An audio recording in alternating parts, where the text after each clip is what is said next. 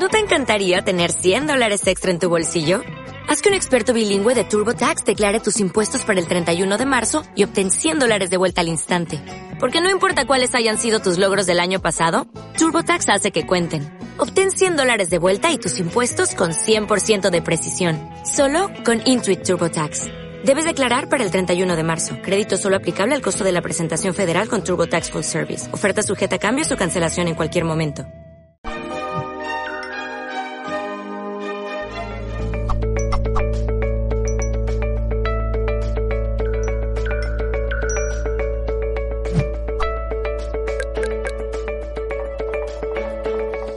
Saludos a todos y todas y muy bienvenidos, como siempre, a un nuevo multidirecto de Mindalia.com.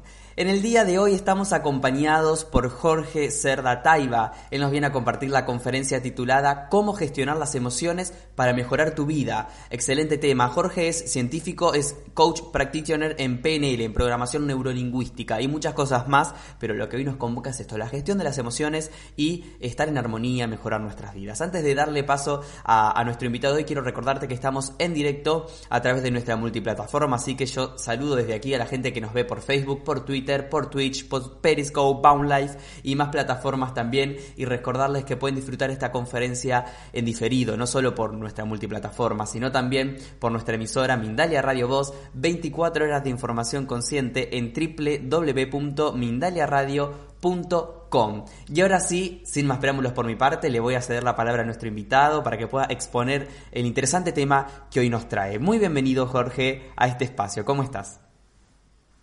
Hola, buenos días, buenas tardes, buenas noches, de donde nos estén escuchando el mundo. Y muchas gracias por darme la oportunidad de participar y hacer esta conferencia sobre cómo gestionar nuestras emociones y también para hablar sobre la relación que existe entre nuestras emociones, nuestros pensamientos y nuestro cuerpo. porque la verdad es que están estrechamente ligados. No es como que uno prime sobre el otro, sino que somos todos un ente completo. Excelente, estamos muy atentos eh, y entusiasmados por este tema, así que comencemos con, con, la conferencia de hoy y yo voy a ir juntando las preguntas que la gente nos esté dejando en el chat. Muchas gracias, Gonzalo. Bueno, para empezar, la verdad es que quería decirles que, tal como les mencionaba, nuestras emociones funcionan a través de nuestro cuerpo. Y la verdad es que son a veces pensadas como algo mágico, etéreo, algo tremendamente gigantesco y inabarcable, porque de repente a veces aparecen como algo inesperado. Se dan algunas situaciones, observamos algunas cosas y aparecen. A veces podemos estar muy felices, otras veces podemos estar muy tristes, podemos sentirnos muy inspirados, muy dinámicos. Y la verdad es que todas esas emociones tienen un intenso y muy potente efecto sobre nuestro cuerpo y son tremendamente medibles. Por ejemplo, cuando uno está emocionado, un poco nervioso, como yo que estoy dando esta conferencia, que siempre es una gran emoción el poder darla, me pueden escuchar hablando quizás más rápido, y eso es porque también la adrenalina que uno va sintiendo hace que nuestro corazón palpite más rápido, que uno respire más rápido. También se puede escuchar un tono de voz quizás un poco más agudo ahora al principio de la conferencia que al final, porque bien efectivamente nos llevan a tener esa como aceleración frente a las cosas.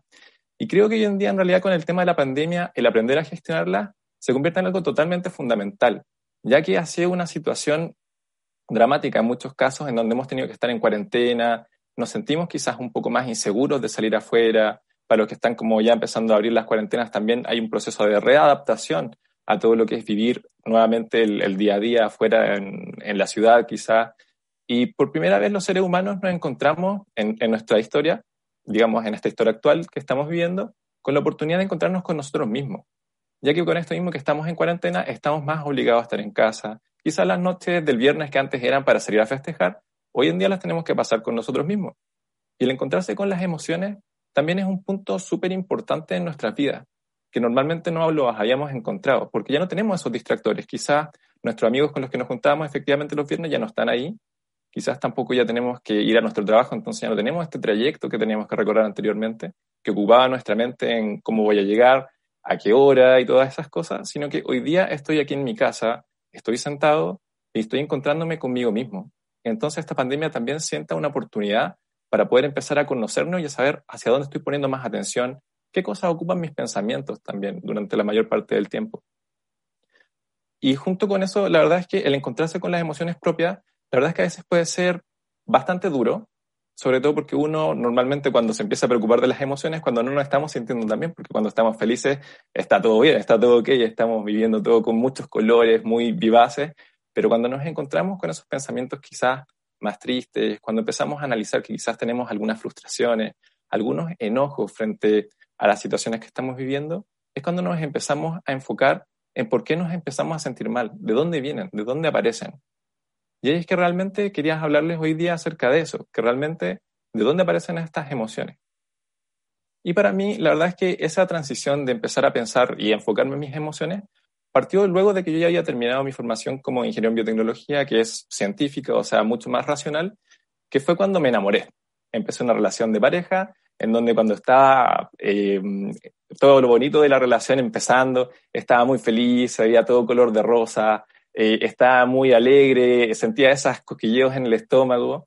Y la verdad es que de repente ocurrió la ruptura. Y con esa ruptura la verdad es que yo no quería que ocurriera y me empecé a sentir muy mal, muy triste. Eh, lloraba por todas partes, no podía dormir en la noche, no me daba hambre, no podía comer, tenía cambios de humor. Hasta que en un momento me dije, no, sabes que hay gente que ha superado esto. Hay gente que ha pasado por esta transición y ha podido salir adelante, incluso fortalecida. Y ahí fue cuando empecé a buscar, por ejemplo, cómo superar una ruptura de pareja y me encontré con el video de Covadonga Pérez Lozana, también de aquí esta conferencia sobre cómo superar una ruptura de pareja de Mindaria, en la cual su información me fue tan útil que empecé a sentirme mucho mejor. Después de eso me encontré con la conferencia de Enrique de Olivari sobre cómo amarse uno mismo empecé a gestionar estas emociones, esta tristeza que a veces nos invade y que la verdad es que tiene una función muy útil que es quizás ponernos más reflexivos. Porque hay, claro, un cambio de vida y, por ejemplo, con una ruptura de pareja, se dice que la misma, el mismo dolor que genera una ruptura traumática es el mismo dolor que la muerte de un familiar cercano. O sea, estamos hablando de esos niveles de dolores. Entonces, me senté a reflexionar con esta información, empecé a gestionar y a quererme un poco más. También cambié el foco, o sea, ya no era el por qué me está ocurriendo esto, sino que cómo me quiero y me puedo enfocar en, superar todo esto, tener mayor autoestima. Y fui superándolo, me fui sintiendo mucho mejor. Y tanto así que decidí compartirlo con el resto del mundo. Y para eso decidí formarme como coach en programación neurolingüística, gracias a estos videos que había visto de Covadonga y de Enriqueta. Y la verdad es que poder ayudar a las personas con sus emociones, el poder ayudarlas a quizás superar eventos traumáticos, volver a tomar la calma o quizás una disposición distinta y una motivación distinta, fue algo que me llenó el corazón y que a eso me dedico hoy en día y me encanta. Pero por otro lado, también las emociones, a pesar de haberlas gestionado, todavía me quedaban algunas dudas si es que realmente eran mágicas, si es que realmente aparecían de la nada o si es que realmente tenían alguna base quizás más fisiológica o si es que podían haberse medido y quería saber si es que la ciencia había investigado algo al respecto y la verdad es que me encontré con que sí. Era un campo muy sorprendente que se llama la biología del conocimiento, del comportamiento, perdón, en el cual me encontré donde habían estudiado todos los efectos de las emociones y dónde se activan quizás en el cerebro. Ya que, por ejemplo, voy a empezar a hablar ahora en realidad como de un ejemplo más o menos de dónde pueden venir eso para que les quede más gráfico, que es en la sabana africana. Particularmente me voy a enfocar en el tema del estrés, que yo creo que es uno de los eh, temas centrales hoy en día, sobre todo con esto de la pandemia. Entonces, el estrés tiene por función mantenernos con vida. Y aquí les voy a explicar un poco. Imagínense que estamos en la sabana africana. Y en la sabana africana hay cebras. Las cebras en su día a día están pastando por ahí, a veces van al lago a tomar un poco de agua, eh, se comunican con las otras cebras o se brean con las otras cebras, quizás coquetean con las que les gustaron y tienen una vida bastante tranquila. Pero cuando aparece un león en la sabana africana, primero las cebras abren los ojos, muy grandes para ver si es que realmente es un león. Imagínense que ustedes son esas cebras y que estaban por ahí en su día a día, quizás estaban comiendo, quizás estaban haciéndole un guiño a esa cebra que les gustó, pero de repente se fijan que hay un león y ese león ustedes primero se quedan muy quietas a ver si es que eh, a lo mejor me confunde con la cebra que está al lado, quizás no me ve, quizás me puede confundir con un poco de pasto que estaba por ahí. Entonces primero me quedo muy quieto y lo miro y abro los ojos bien grandes para ver que realmente si es que se acerca, si es que no. Y de repente ese león o esa leona que son las que cazan, los mira o las mira a sus ojos y se encuentra mirándose cara a cara con ese león. Ya empieza a palpitar un poco más rápido el corazón, ¿no? Además de eso, empiezan a ver que ese león se empieza a acercar lentamente hacia ustedes y de repente empieza a correr hacia ustedes. Vaya, sorpresa, la verdad es que quizás ahora no sea el mejor momento para seguir comiendo, quizás en este momento debería dejar de hacerle ojito a esa cebra que me gustó para correr y así no convertirme en el desayuno, almuerzo o cena de este león. Y yo corro, corro, corro, corro mientras este león me persigue, me persigue, me persigue y quizás ese león de repente llegó, cazó otro animal, cazó otra cebra o a lo mejor se cansó, quizás llegó un búfalo, le pegó un pisotón y se murió el león. ya no hay león. Me alejo un poco más para ver y asegurarme que realmente no haya león y puedo volver a respirar tranquilo. El peligro ya pasó, ya me calmé y ahora puedo ver la cebra seguir pastando, seguir echándole el ojo a las otras cebras y seguir cebreando por la vida como lo ha hecho hasta ahora. Y la verdad es que para los que hayan seguido el ejemplo, quizás los que se sintieron como que realmente ese león les miró y les empezó a palpitar el corazón, la verdad es que esa respuesta que se les generó en su cuerpo tiene que ver con la adrenalina. ¿Por qué con la adrenalina? Porque nuestro cerebro va reconociendo primero esa imagen del león, reconoce que primero hay quizás unos píxeles, una luz que se asemeja a un león. Entonces los ojos en el cerebro le dicen, oye, ¿sabes qué, cerebro? Parece que tenemos un león aquí. Y va a confirmar con la amígdala, que es parte del sistema límbico. La amígdala es un núcleo dentro del cerebro que se encarga de la respuesta frente al miedo, al estrés y a algunos estímulos que nos pueden hacer daño. Por ejemplo, el león que nos va a cazar. Entonces, viene la amígdala, reconoce y dice, ¿sabes qué? La verdad es que sí hay un león. Y se comunica con la parte automática del cerebro que se llama el hipotálamo, que controla, por ejemplo, el ritmo respiratorio, la frecuencia cardíaca, la temperatura del cuerpo. Le dice, oye, ¿sabes qué hipotálamo? Eh, tenemos un león aquí al frente al parecer, entonces tenemos que prepararnos para correr y para sobrevivir. El hipotálamo responde y le dice, no hay ningún problema con eso, vamos a salir de aquí, vamos a salir de esta, lo primero que voy a hacer va a ser preparar el cuerpo y voy a inducir a la adrenalina a través de las glándulas suprarrenales. Entonces, esta adrenalina que se libera, lo que genera en el cuerpo primero es la dilatación de las pupilas. Claro, como tenemos que observar algo, como queríamos confirmar si es que ese león realmente es un león, nos conviene mucho, pensando en la sobrevivencia, el que nos pueda entrar más luz al ojo y que así podamos recibir mayor información. Además de eso, esta adrenalina genera que nuestro corazón bombee sangre más rápido, preparándose en que quizás tiene que correr. Y si tiene que correr, me conviene mucho más que la sangre que esté circulando me llegue con mayor energía quizá y que me llegue mucho más rápido. Aumenta la tensión sanguínea, la presión también de los vasos sanguíneos, es lo mismo que cuando uno está regando con la manguera y uno aprieta un poco la manguera y ve que sale más lejos, es, hace exactamente lo mismo, hace que esa sangre salga disparada mucho más lejos y que así pueda llegar a los músculos con mayor rapidez. Y además de eso, la adrenalina también genera liberación de azúcar dentro de nuestro cuerpo. Con esa liberación de azúcar, permite que nuestros músculos tengan mayor energía y que la podamos ocupar para correr. Y claro, toda esta respuesta conlleva un gran gasto energético, por lo tanto, una vez que pasa, ya después se empieza a liberar otra hormona que es el cortisol, que nos da hambre. Pero en el momento primero, la adrenalina hace que se nos pase todo el apetito. O sea, no me conviene quizás convertirme en el desayuno de alguien por tener hambre, más que quizás salir corriendo. Entonces también nivel el apetito. Y quizás cuando ustedes se han visto también estresados o estresadas o han pasado por situaciones de lo han puesto nervioso, que lo han asustado, también han notado un poco lo mismo, que tienen los músculos un poquito más tensos, quizás que también sus corazones palpitan más rápido y que también se les inhibe el, apetito. No tienen ganas de comer. Y es normal, porque estamos preparados para sobrevivir. Y en eso nuestro cerebro tiene toda esta información y se enfoca en eso. Entonces, otra capacidad que realmente tenemos los seres humanos es poder inducir esta respuesta a través de exactamente el pensamiento para los que en este ejercicio se pudieron poner en el lugar de la cebra, quizás pudieron sentir también lo mismo que su corazón se agitaba, o es cosa de pensar quizás en alguna situación en la que se hayan sentido nerviosos o nerviosas, y quizás es solamente el recuerdo de esto le genera la misma respuesta. Y es así, nuestra imaginación nos despierta en nuestro cuerpo exactamente la misma respuesta que nosotros tendríamos si realmente nosotros hubiéramos estado en la sabana con ese león. Pero ustedes no son esa cebra, yo no soy esa cebra, ese león no existe. Y en este momento tú estás en tu casa y estás bien. Estás respirando, estás tranquilo, estás tranquila. No está ocurriendo nada a tu alrededor. Entonces no hay para qué inducir esa respuesta. Porque la verdad es que el problema no ocurre con tener la respuesta al miedo que nos permite sobrevivir, que eso es una cosa fundamental. O sea, si podemos correr de un peligro y salvarnos, qué maravilloso poder estar con vida y respirar. Pero el problema ocurre cuando nosotros los seres humanos somos capaces de mantener esta respuesta activa por más tiempo del necesario y ahí es cuando nos empieza a generar daño. Claro, porque una respuesta mantenida ya un poco pueden ir vislumbrando quizás que el mantener el nivel de azúcar muy alto en el cuerpo ya produce quizás una aproximación a la diabetes. Por otro lado, se empieza a liberar otra hormona cuando ya es mantenido el estrés, que es el cortisol, el cual también, si bien al principio como que busca regular ciertas respuestas, cuando es mantenido en el tiempo hace que, por ejemplo, las células de la grasa de nuestro cuerpo sean un poco más insensibles a la insulina y por lo tanto ya no reabsorben el azúcar del cuerpo.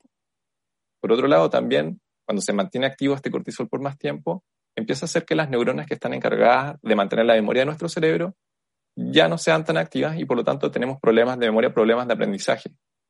Entonces, esta respuesta que le podemos mantener activa con cosas tan inverosímiles como por ejemplo el quedarnos atrapados en un embotellamiento, quizás el pensar en la discusión que tuve con una persona con mi tío hace 15 años atrás y que yo debería haber respondido, que él me debería haber respondido, que quizás debería haber ocurrido algo que no ocurrió, pero yo creo que debería haber ocurrido.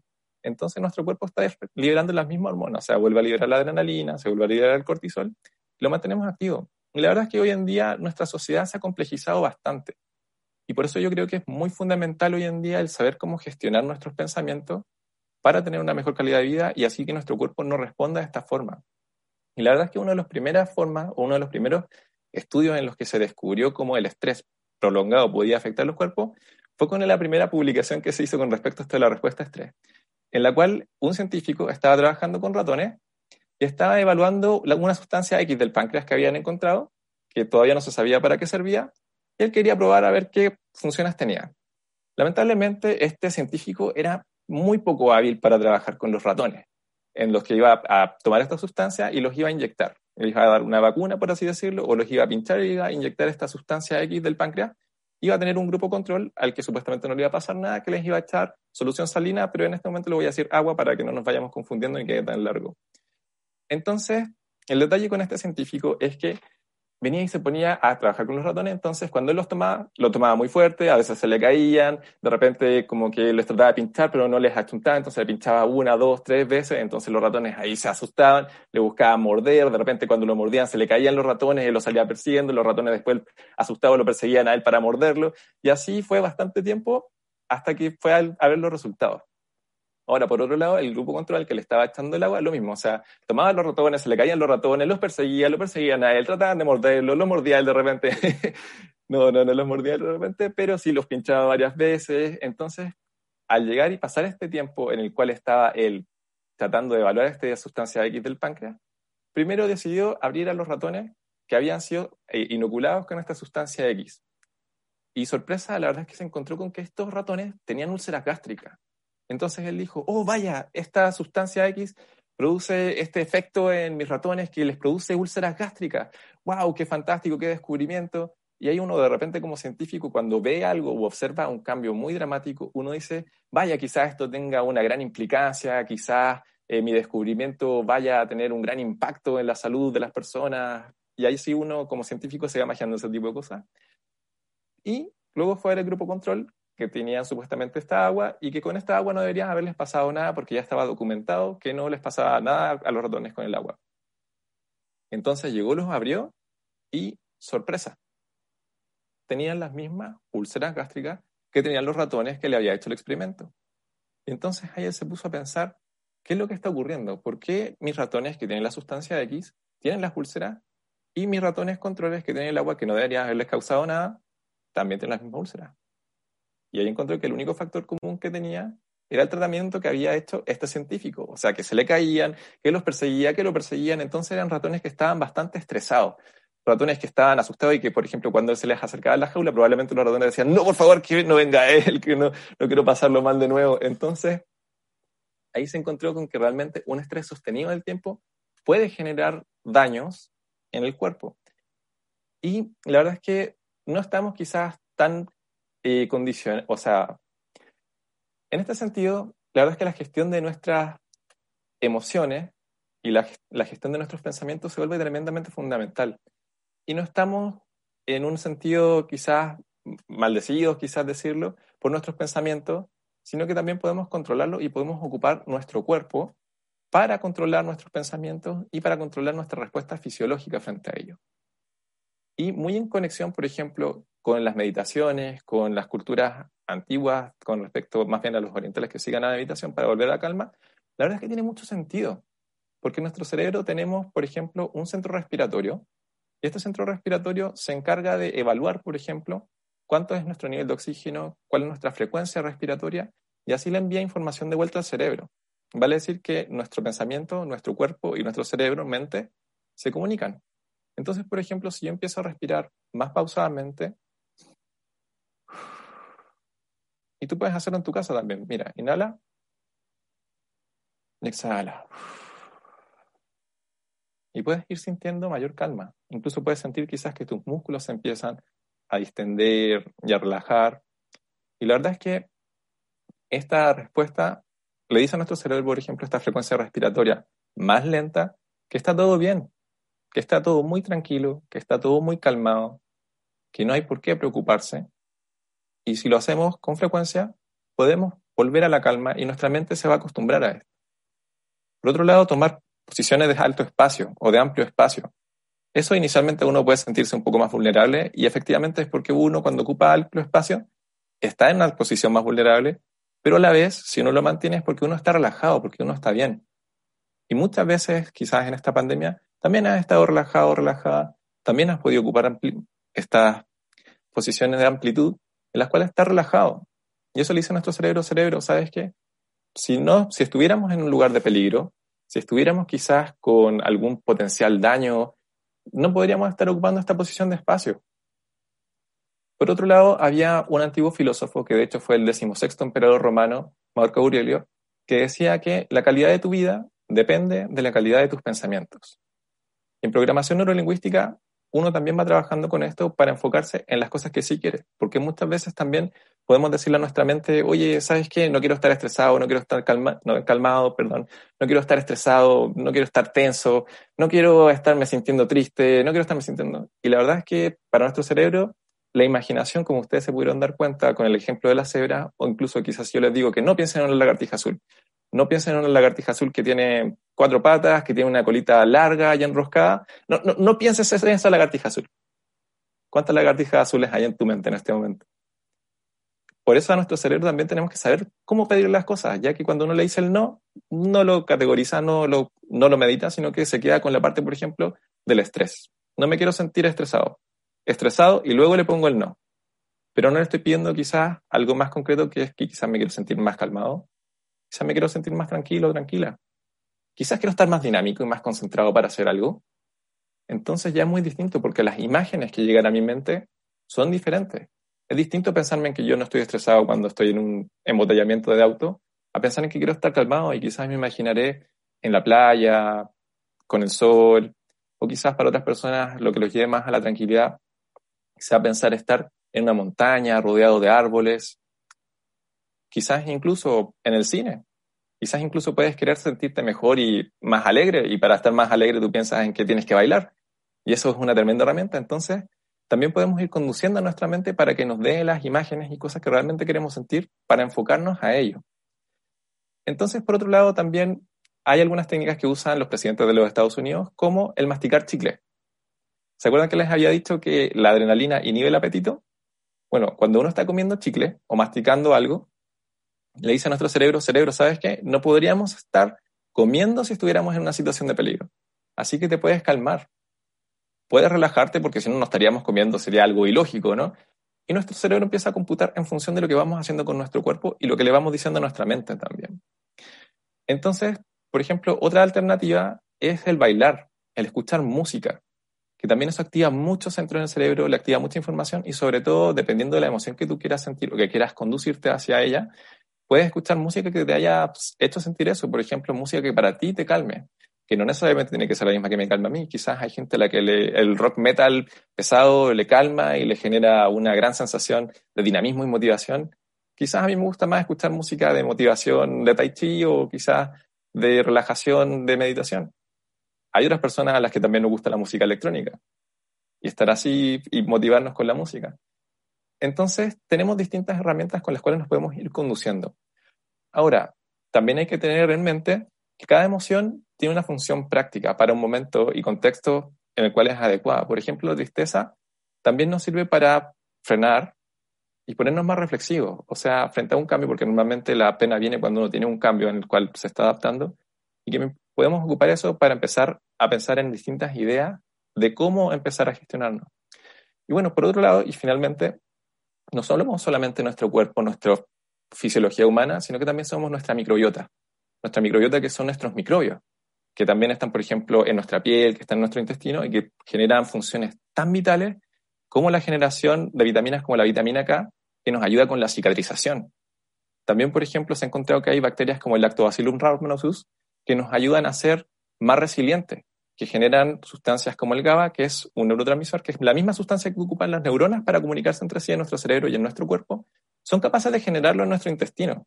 Y este GABA tiene la función también de inhibir la amígdala, así de la misma forma que lo hacen algunas benzodiazepinas o algunos ansiolíticos, por ejemplo. Y las tenemos en nuestro intestino. Ahora también nuestra microbiota nos pide cierta alimentación para mantenerse saludable.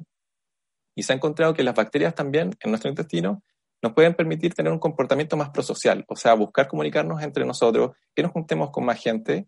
Incluso en algunos casos se dice que cuando uno está de menos o un ex o una ex, eh, ocurre que nuestras bacterias de nuestro intestino también están de menos la microbiota de esta otra persona, en que se tenían quizás nutrientes que se traspasaban entre ellas y dicen, ¿sabes qué quiero esto de vuelta?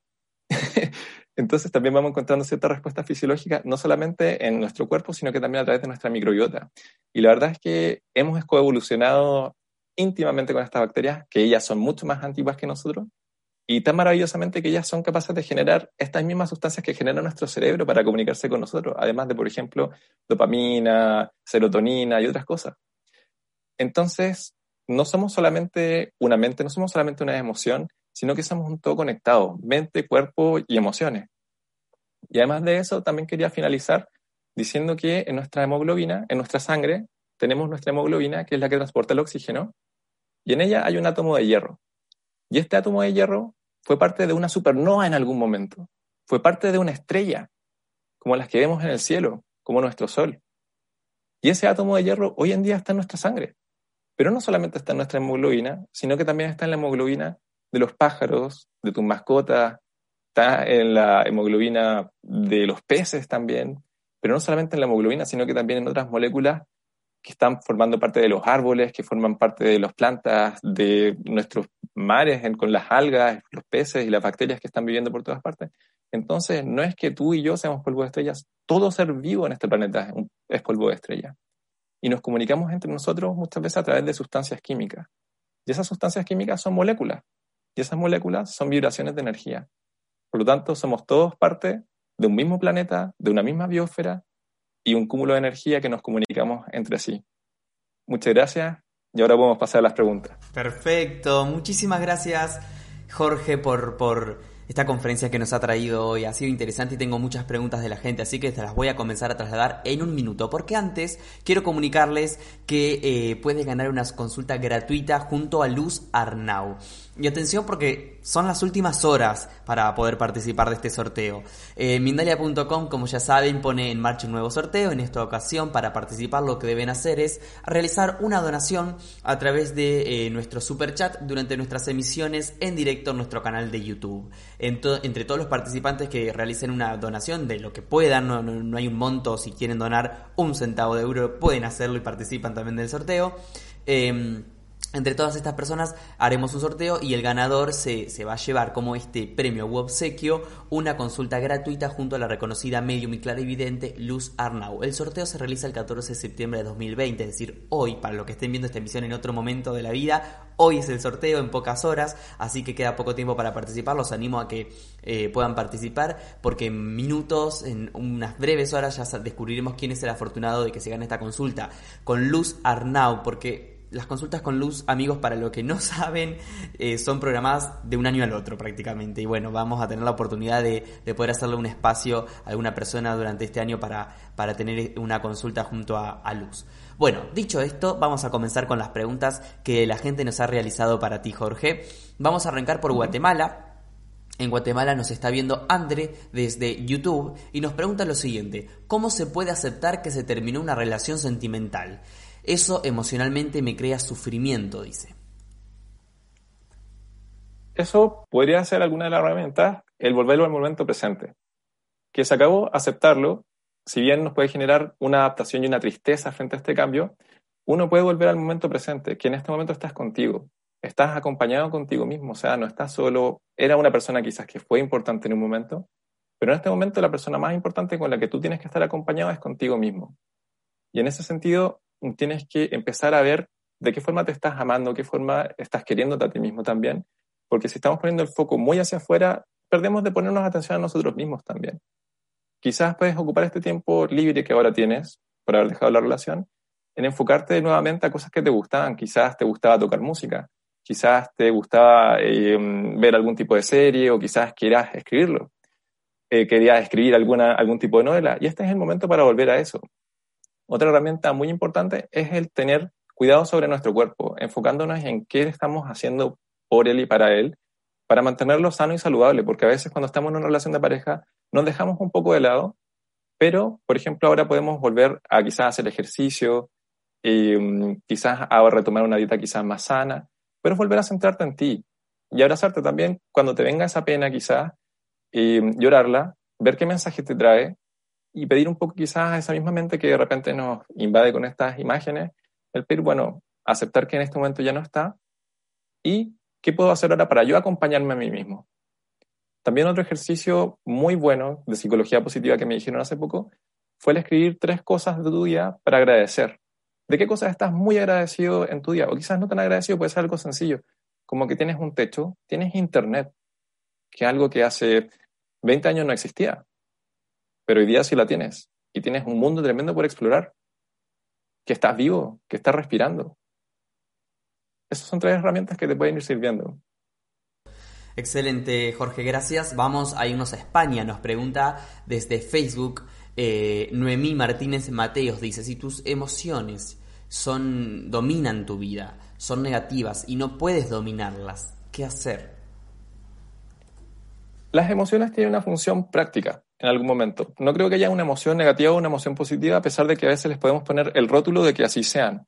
Ahora, no sé muy bien a qué emociones se referirá ella, así que voy un poco a asumir que quizás es el enojo, por ejemplo, y la tristeza, que son los que normalmente son los que nos molestan. Cuando uno está invadido quizás por el enojo, es porque hay algún evento que quizás están pasando por un límite que tú habías puesto y que lo están sobrepasando. Y en algunos casos tenemos que aceptar que un límite fue sobrepasado, en otros casos también podemos marcarlo un poco más y dejar de que pase. Por otro lado, emociones negativas como la tristeza que nos ponen más reflexivos nos pueden ayudar exactamente a eso, pero podemos conducirlas hacia cómo podemos mejorar nuestra vida, aunque sea a poco. Porque aquí la verdad es que funcionamos también más por hábito. Si queremos poner nuestro foco en todas las emociones negativas, perfecto, nuestro cerebro nos va a entregar toda su imaginación y toda su creatividad para eso, pero si por lo menos le damos la chance de empezar a fijarnos en las cosas positivas de nuestra vida, o incluso quizás el empezar a gestionar lo que quizás no todo es negativo, de hecho no tiene por qué eso debe ser positivo incluso como que muchas veces nos quedamos con que tiene que ser o blanco o negro, tiene que ser todo muy malo o todo muy bueno. Y la verdad es que hay una tercera opción siempre que es las cosas neutras. Quizás pueda ser más fácil en lugar de enfocarte en que todo tiene que ser positivo, porque eso también es una mentira. O sea, no hay nadie que esté muy alegre todo el tiempo, no hay nadie que esté eh, completamente sobre la cresta de la ola, digamos, eh, muy feliz, porque la vida tiene cambios, tiene fluctuaciones. Y así como hoy día quizás te estás sintiendo mal, mañana o quizás en cinco minutos más no te sientas tan mal pero empezar a poner la chance. Quizás con ella necesitaría hablar un poco más personalizado para poder entender un poco mejor a qué se refiere ella, pero yo creo que poner el foco sobre quizás no las cosas realmente positivas, sino que también ir viendo que nuestra vida tiene una paleta de colores, tenemos una paleta de emociones, y dónde ponemos la atención, eso depende de nosotros. Si la queremos poner en lo negativo, muy bien, no sé qué tan práctico será, pero también podemos ponerlo en lo positivo y en lo neutro. Por pequeño que sea, pero siempre hay algo positivo. Lo mismo que le dije a André en la respuesta anterior. ¿Tienes cosas por las que estar agradecida? Ponle foco a eso, escríbelo. Está respirando, está viva. Puedes hacer cambios en tu vida también. Enfócate hacia qué cambios quieres hacer realmente. No en lo que no quieres, como la lagartija azul. No piensa en la lagartija azul, no. Piensa en lo que sí quieres. Y empieza a enfocarte en eso. Perfecto, muy bien. Joaquín Pinilia desde Chile escribe en YouTube, Joaquín. Dice, ¿es mejor distraerse e ignorar el sentimiento de tristeza o es importante poder reflejarla? Y agrega, ¿está bien sentirse mal? Sí, la verdad es que la tristeza es una emoción que tenemos también que nos pone reflexivo, que nos ayuda a configurarnos frente a un cambio que está ocurriendo, que nos queremos adaptar. O sea, es una emoción que nos pone, que nos baja la energía, nos baja las revoluciones y nos sienta con nosotros mismos quizás a veces en pensar lo que hemos perdido, quizás en pensar en algo que quizás no habíamos logrado, pero también podemos enfocarlo desde ese punto, ya podemos aceptarla, porque la tristeza, o sea, yo creo que no hay nadie que no haya llorado en su vida. Todos hemos llorado alguna vez, todos nos hemos sentido tristes por distintas cosas, yo mismo también, o sea, sobre todo en esta situación de la pandemia, creo que no hay nadie que no se haya pegado por lo menos una o dos lágrimas eh, pensando en cómo me adapto a la nueva forma de vivir. Y exactamente nos pone como más reflexivo la tristeza, hay que aceptarla. Ahora, si queremos eh, llorar, por ejemplo, para que quizás no afecte a los demás, podemos hacerlo en nuestra pieza, podemos llorar, expresarlo. Y a veces la verdad es que el, el llanto o la tristeza pueden ser tremendamente liberadores porque plasmamos y dejamos ir una cierta idea, plasmamos y dejamos ir esta emoción, porque la expresamos. A veces mantenerlas como afirmadas las emociones, sobre todo la tristeza por mucho tiempo, puede ser tremendamente dañino y también puede ser un estrés. Y entonces no, yo creo que las emociones todas tienen un momento en el que son útiles y son muy prácticas. No hay que afirmarlas tremendamente todo el tiempo, sino que una debe soltarlas. Y en ese caso, sí, el llorar y sentirse mal también está bien, pero si ya es muy prolongado en el tiempo y sientes que no estás viviendo la vida como realmente la quieres vivir, está bueno echarle un ojo, quizás trabajarlo, ya sea con un terapeuta, ya sea con un coach o con una persona que te dé confianza. Perfecto. Araceli Alcaraz desde Facebook nos escribe, está en México ella. ¿Cómo trabajo en mi estrés cuando mi mente es muy, muy aprensiva? ¿Hay alguna oración o alguna palabra para trabajar más la mente? Dice, muchas gracias. Sí, efectivamente. La verdad es que nuestra mente cuando estamos un poco ansiosos eh, puede ser tremendamente creativa. Y la verdad es que yo creo que cuando estamos apremiados o ansiosos es cuando nuestra mente se vuelve más creativa y nuestra imaginación bulla por, con libertad. Ahora, ¿hacia dónde la quieres llevar? Porque también, claro, uno puede decirle a la mente que funcione sola, pero por otro lado uno puede decir quizás, quiero llevar mi mente a que me dé imágenes más tranquilas, sobre todo si tienes esta creatividad, esta mente tan activa, probablemente seas una persona muy ingeniosa. Entonces, dile a tu cerebro, oye cerebro, mente, eh, está bien de estas imágenes, pero además dame por lo menos dos o tres imágenes o dos o tres películas positivas con respecto a las cosas. También, por ejemplo, la meditación, el mindfulness, para volver al momento presente, porque a veces la ansiedad es muy irnos al futuro de las cosas que pueden ocurrir o que pueden no ocurrir. Entonces, volver al momento presente. El mindfulness eh, es un tipo de meditación el cual se enfoca en la respiración y en poner la atención a tu cuerpo en cómo te estás sintiendo ahora. Por ejemplo, quizá en este momento que no estás escuchando, la verdad es que estás bien. Estás sentado, estás recostada en tu cama o en una silla y puedes empezar a sentir tu cuerpo, cómo te estás apoyando, el peso que tiene tu cuerpo. También puedes poner atención al ritmo de tu respiración y alentarlo un poco, hacerlo más suave. Así. Y empezar a escuchar las cosas, los sonidos que están a tu alrededor poner atención a los colores que también ves, para enfocarte en este momento presente. Por otro lado, también eh, los estoicos decían, por ejemplo, Séneca, hablaba acerca de que no hay que por qué anticiparse a las cosas y empezar a pasarlo mal desde antes, porque las cosas no han ocurrido. Y las cosas, la verdad es que muchas veces en tu vida no han sido ni tan buenas ni tan malas como las has imaginado. Yo creo que el 99% de las veces que tú te has imaginado cómo va a salir algo, no ha salido así, ni tan bueno ni tan malo. Por lo tanto, en este momento, si tienes que pensar en algo, quizás puedes esperar lo mejor. No necesariamente tienes que pensar solamente en que va a ocurrir todo lo malo, sino que también todo lo bueno. Y ahí poner, empezar a poner el foco. Y en eso te recomendaría mucho leer, por ejemplo, a Séneca, que en este caso tiene la carta número 13 hacia Lucilio, en la cual habla específicamente de esto, de cuando nuestra mente empieza a funcionar más allá de lo que debería y empezamos a imaginarnos todos estos eh, eventos o resultados negativos cuando en realidad las cosas no son así y en este momento quizás hay mucha distancia de tiempo entre el momento en que vas a llegar y el momento en el que estás ahora. Entonces, en este momento, que quizás estamos, quizás años, meses, días, no sé cuál será tu situación, pero en este momento ahora hay cosas que puedes hacer y hay cosas a las que les puedes poner atención para tener un mejor resultado en el futuro, sin necesariamente que te esté preocupando más allá de lo necesario. Y en este momento ponerle más atención a tu momento presente. Excelente, Jorge, lo transmitís con tanta calma, tanta liviandad, todo pareciera que, que, todo lo que puede llegar a ser grave de repente ya no lo es. No sé si es un sentimiento mío, si a la gente también le pasa que me lo digan en el chat o en los comentarios de YouTube, pero realmente eh, eh, nos calmas a todos un poco. Creo que había que escucharte un ratito a la noche también cuando nos agarra un poco de ansiedad o algo. Muchas gracias. vamos a irnos a Chile, que nos escribe Claudia León en YouTube y dice, ¿cómo puedo gestionar mis emociones si el tiempo lo tengo en contra y mis recursos también? Mm, la verdad es que ahí tendría que hablar más específicamente con ella para ver con qué se refiere a recursos y tiempo en contra, porque pueden ser recursos muy amplios, o sea, pueden ser recursos económicos, pueden ser recursos de tipo emocionales, pueden ser recursos de tipo psicológico o de herramientas, por ejemplo. el tiempo, con respecto al tiempo, la verdad es que el tiempo, el único tiempo que tenemos en este momento es el ahora. Me voy a enfocar por este lado porque el tema de los recursos creo que es muy poco específico. Si nos puede especificar un poco más la pregunta, sería excelente. Eh, pero mientras tanto, el tema del tiempo, bueno, como dicen los dichos, no hay promesa que no se cumpla, ni plazo que no, perdón, no hay plazo que no se cumpla. Y ese era como, no me acuerdo muy bien el dicho, pero con respecto a los plazos, sí hay momentos en los que tenemos cierto tiempo que podemos decir que lo tenemos en contra, pero también lo podemos ver a favor. Que recuerda, aquí las opciones, por lo menos para que sean alternativas, tenemos que tener por lo menos tres. Si queremos verlo como que tenemos el tiempo en nuestra contra, perfecto. Están pasando los segundos, están pasando los días, lo que sea. Positivo. Tengo todavía tiempo, tengo todavía segundos, tengo todavía minutos para hacer las cosas que tengo que hacer o que quiero hacer, porque también hay mucho de distancia entre lo que tengo y lo que quiero. Y finalmente, un tengo que es un quiero hacer esto, pero un quiero hacerlo quizás más inmediatamente, quizás quiero hacerlo en otro momento también, porque uno puede quizás querer dilatar ciertas cosas. Y hay una opción tercera que es lo neutro, que puede ser, por ejemplo, el tiempo es, el tiempo existe y ya, que vaya a llegar o que no vaya a llegar, eso es otra cosa, porque también el proyectarnos en ese tiempo quizás hay que gestionarlo mejor en ver qué estamos haciendo y en qué estamos ocupando nuestro tiempo. ¿Cuánto de mi tiempo estoy queriendo pensar en hacer algo en lugar de hacerlo?